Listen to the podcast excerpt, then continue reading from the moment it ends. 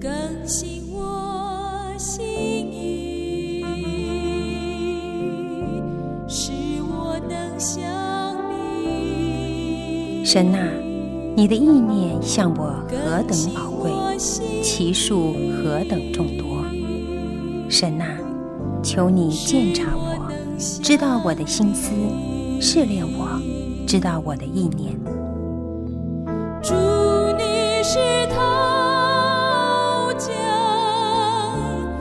欢迎收听由康来昌牧师为您主持的《清醒的心》。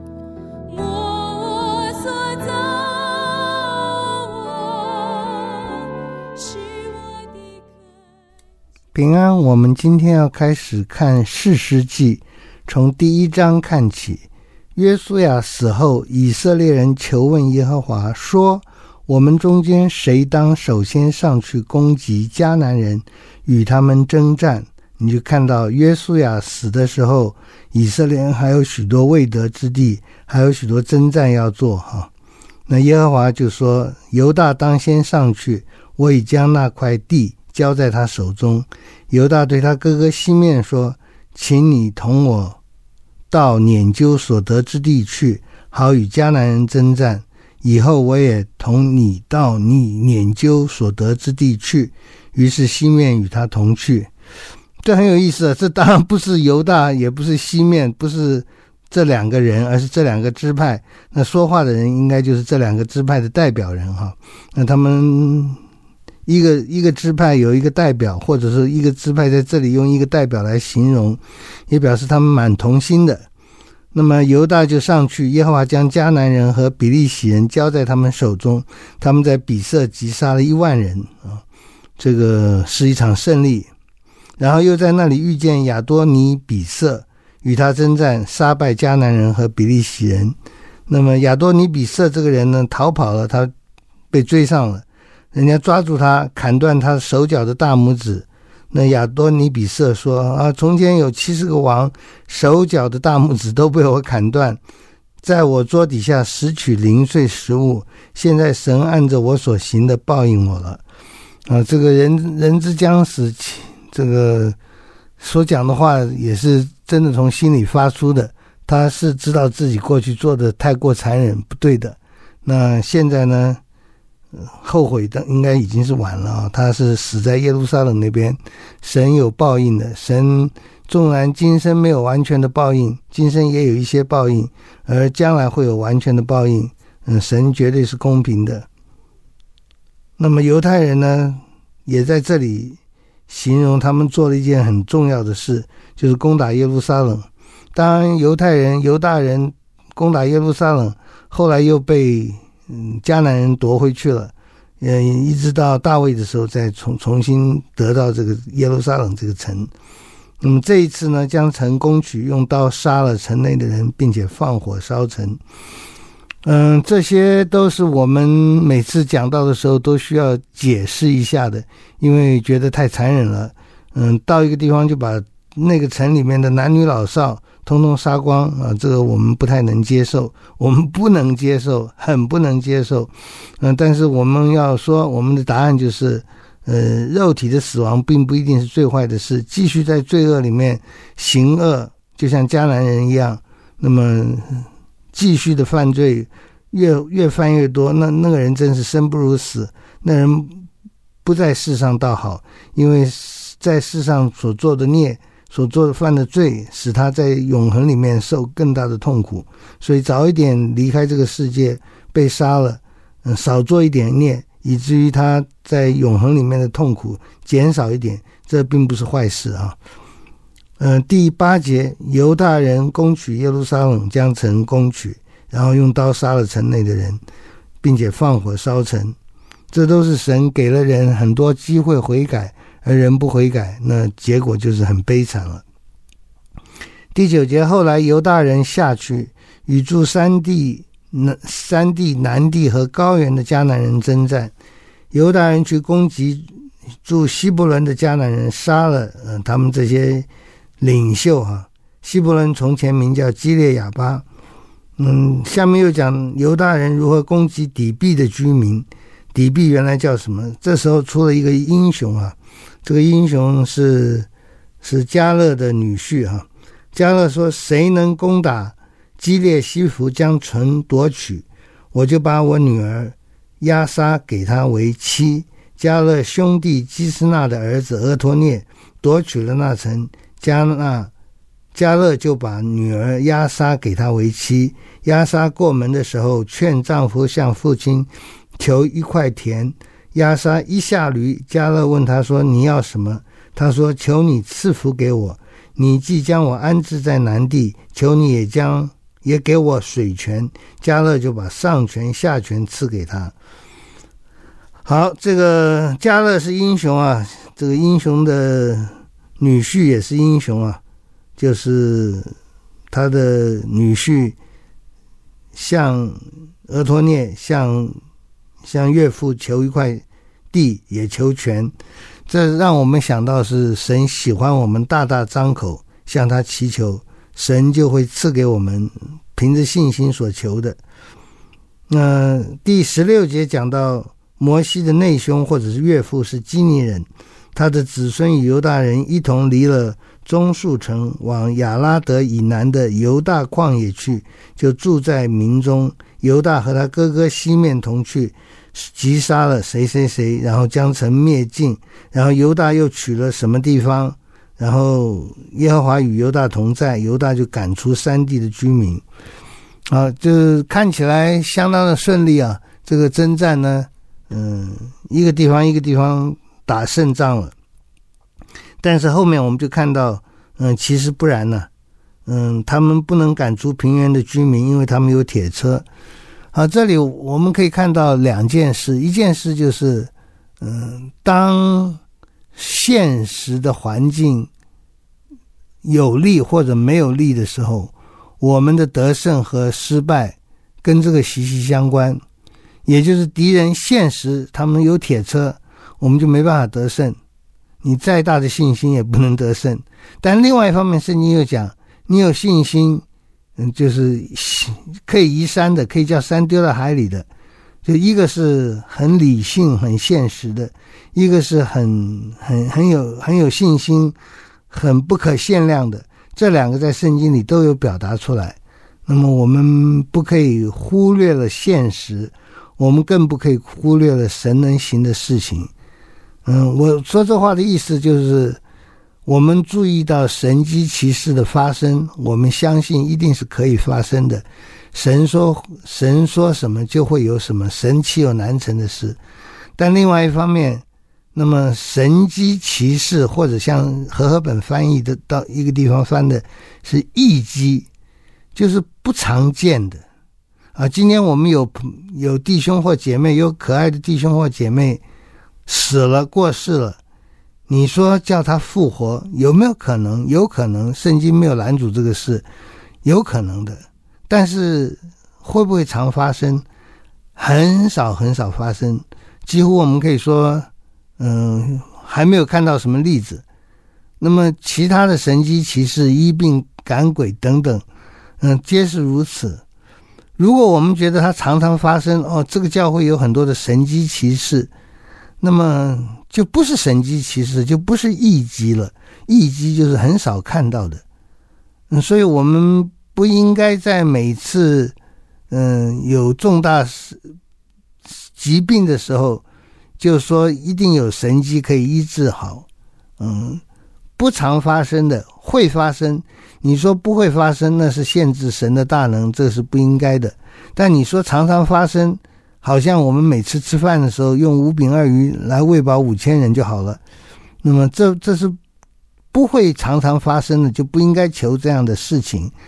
我们一般来讲还是正正常的，所谓正常的就是我们常常看到的这种饮食的方式。好，这这里讲到说，嗯，敌人有铁车。呃，物质上的装备太强了，他们赶不出去，这个就比较情有可原。但如果说他们没有信心，所以赶不出去，这就被责备，因为没有信心的神就不喜悦。但是这两件事情在这里同时发生，就是他们的信心可能也不足，他们也没有办法对付那个铁车。那我们生活中呢，我我的意思是说，我们一定相信神的大能，但是我们也有常识、常情、常理的判断。我们不能指望说一个人得了癌症，我们按手他一定会好。那么如果会好，这是很少发生的，是异机啊！我们要有这样的认定哈。第二十节，以色列人照摩西所说的，将希伯伦给了迦勒，迦勒就从那里赶出亚衲族的三个族长，这是很了不起的事哦。因为亚衲族我们知道就是巨人了啊，但是迦勒有信心，有些人呢就没有信心，没有信心呢就没有没有得胜了。第二十一节，便雅悯人没有赶出住耶路撒冷的耶布斯人。耶布斯人仍在耶路撒冷与便雅悯同人同住，直到今日。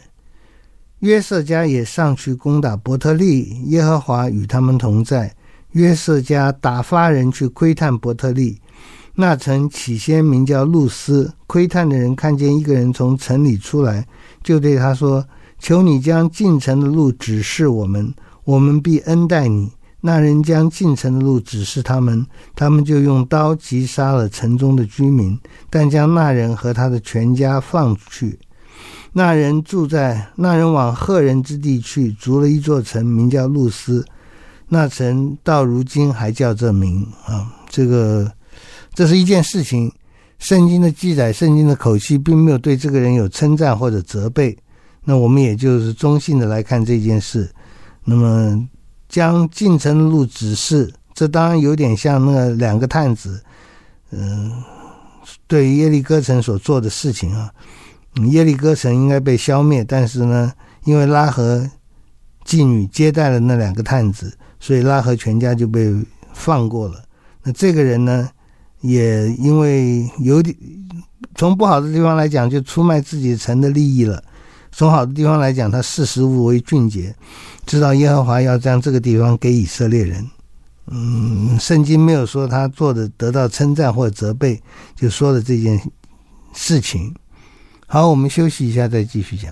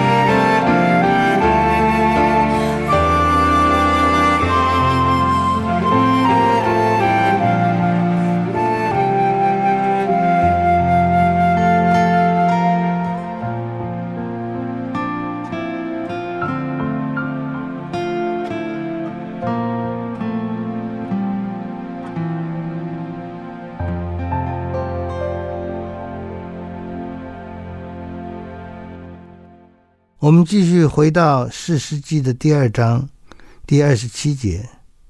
马拿西没有赶出伯善和属伯善乡村的居民，他纳和属他纳乡村的居民，多尔和属多尔乡村的居民，以伯莲和属以伯莲乡村的居民，吉米多和属吉米多乡村的居民，迦南人却执意住在那些地方。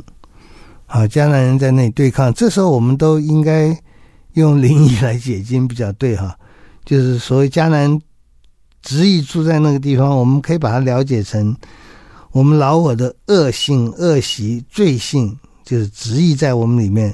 即使我们重生得救，即使我们被圣灵充满，即使我们尝尝过天恩的滋味，即使我们经历过很不凡的上帝的带领，即使我们长大成熟很多年，我们还是可能跌倒的，我们才是可能会失败的。所以不要以为在世界的时候，我们不可能完全的得胜，我们不可能不需要任何的防备，因为撒旦已经被踩在脚下了。我们还是有艰难，还是有困苦。那么有这些艰难困苦或者罪性，我们需要是有更大的信心，帮助我们能够克服这些困难，帮助我们能够逐出这些有铁车的。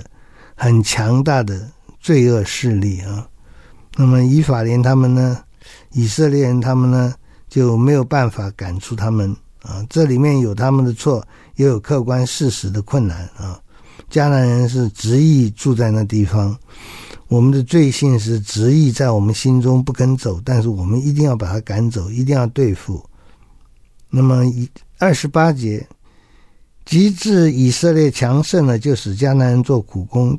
没有把他们全然赶出，这个话恐怕也有正面也有负面的意思，就是让他们做苦工，就是利用他们的体力来替他们劳动。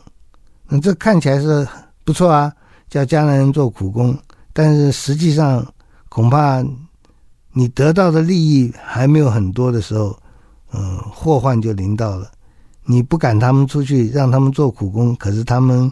给你的潜移默化的这种负面的影响，会让你最后学学会他们的风俗，拜他们的偶神偶像，远离真神，那就很不好了啊。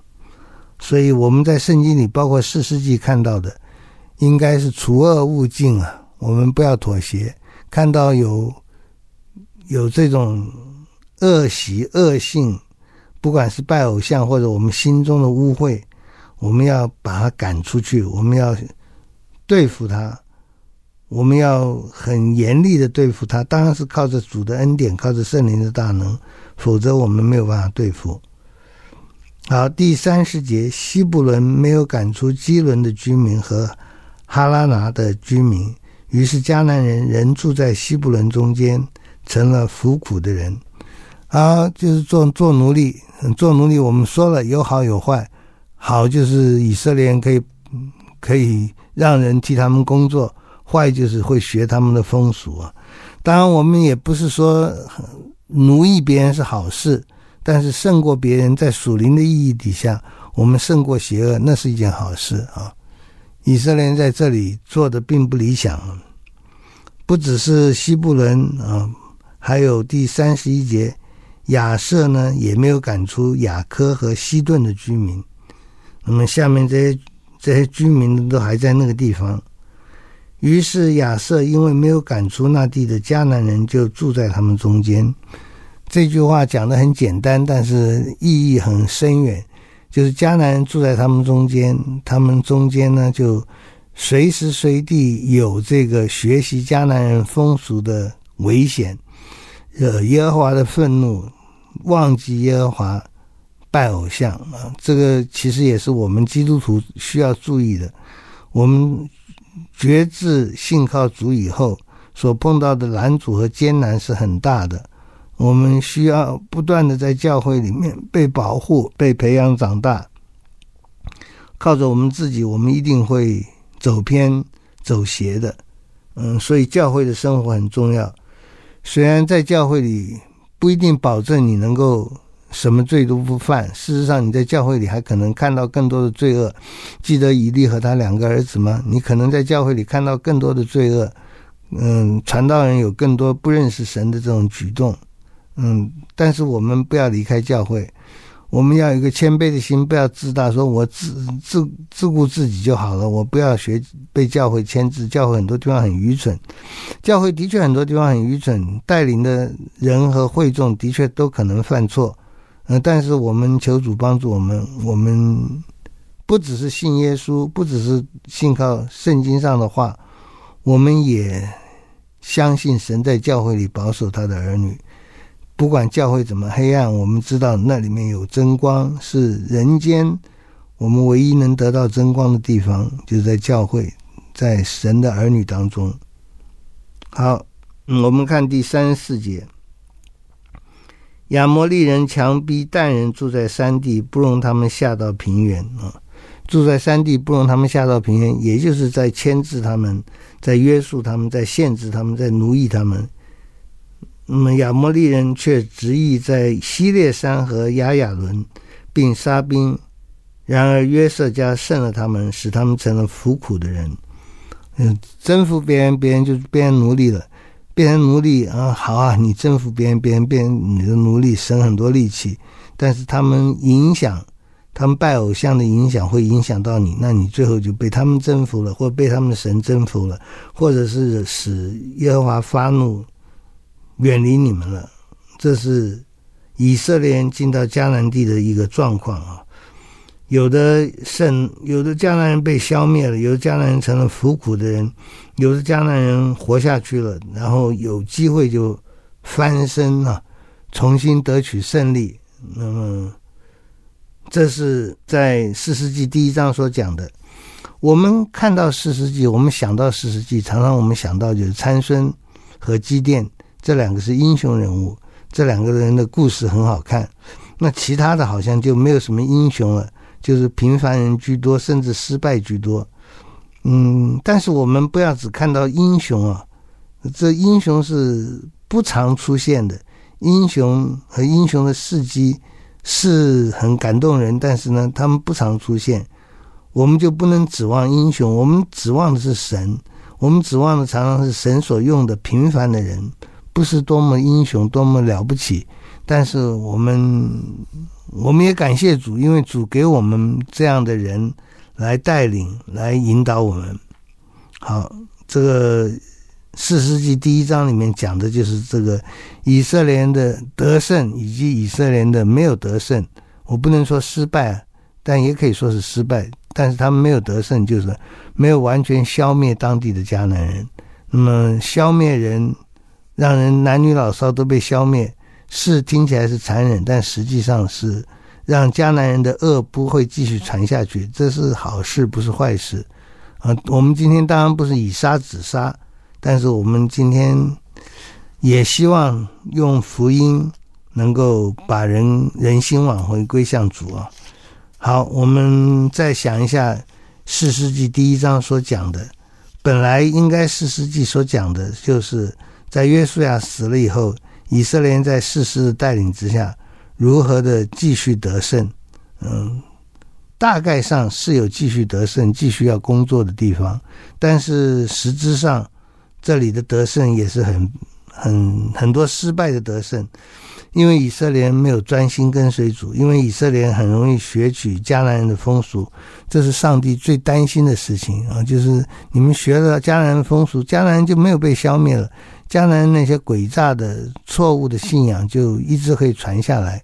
那我们没有征服别人，让福音得胜，我们反而让异教的思想进入了教会得胜，掳掠了我们，这是最可惜的事情。求主帮助我们能够进到流奶与蜜之地，能够征战，能够得胜。可能这个得胜需要一直每一代每一代都需要继续的做。我们不可能有一个世代。嗯，是这个敌人都被消灭了，我们可以过舒服的日子。我们一定可以过舒服的日子，但是说在今生我们可以到一个嗯敌人没有敌人的地方，这是不可能的啊。好，我们今天讲第一章，我们祷告，亲爱的天父，我们感谢赞美你，我们求主帮助我们对付罪恶，对付自己心中的老我，是坚定的，是凭着信心的，是是持久的，是持续的。求主帮助我们，因为我们真的很软弱，我们的敌人常常不是在外界，我们敌人常常在我们内心。求主帮助你的儿女，能够从内心中就善良。就有主的灵在其中，使我们能够能够在世寄居的时候多有得胜的凯歌。谢谢主，奉耶稣的名祷告，阿门。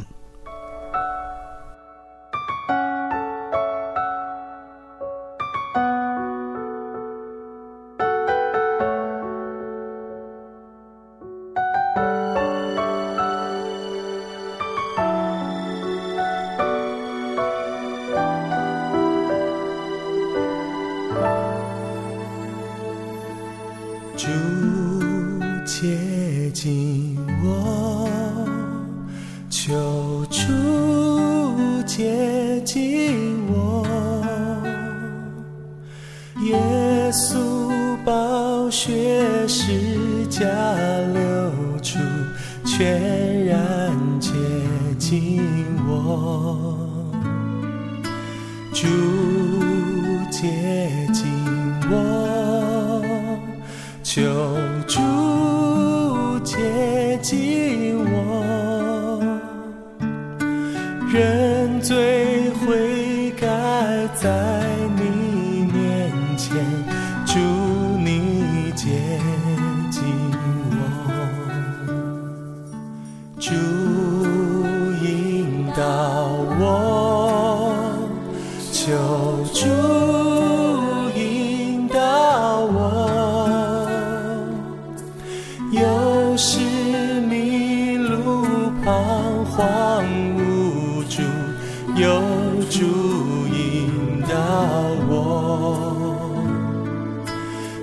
不应答。